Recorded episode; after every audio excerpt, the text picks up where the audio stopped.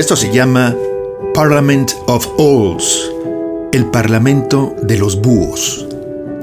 Como todos ustedes sabrán, los filósofos griegos veían en los ojos enormes de los búhos y las lechuzas, los ojos del sabio, la mirada de la inteligencia.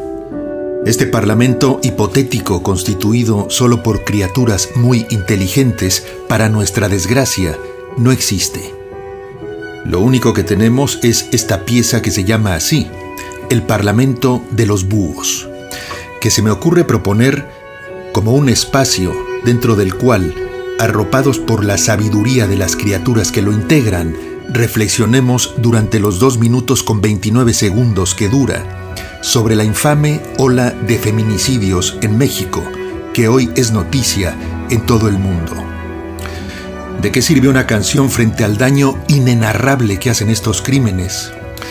Sirve de muy poco, pero nos invita durante dos minutos y medio de concentración colectiva a sentir compasión, solidaridad, empatía, rabia, impotencia, coraje.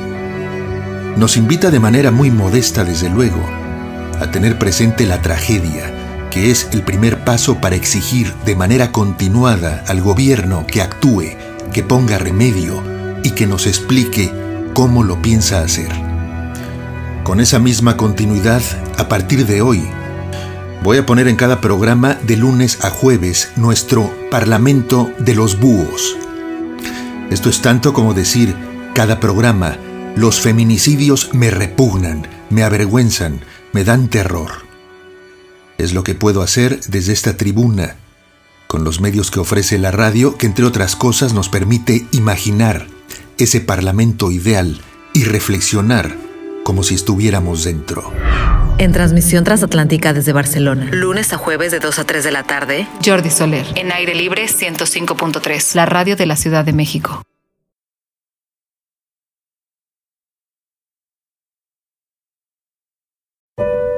Los feminicidios en México son noticia en Europa. De este lado del mundo asistimos con estupor a las noticias de las mujeres asesinadas y también con el mismo estupor a la reacción del gobierno, el del país y el de la Ciudad de México. Entre las obligaciones de los gobernantes está la de dar explicaciones, todas las que hagan falta, y de manera convincente. De otra forma, tiene poco sentido aparecer cada mañana ante la prensa. También es deseable la empatía con la gente que enfrenta una tragedia, que sufre, que tiene miedo, que exige que en la ciudad y en el país en el que vive no se asesine a las mujeres. En transmisión transatlántica desde Barcelona. Lunes a jueves de 2 a 3 de la tarde. Jordi Soler. En aire libre 105.3. La radio de la Ciudad de México.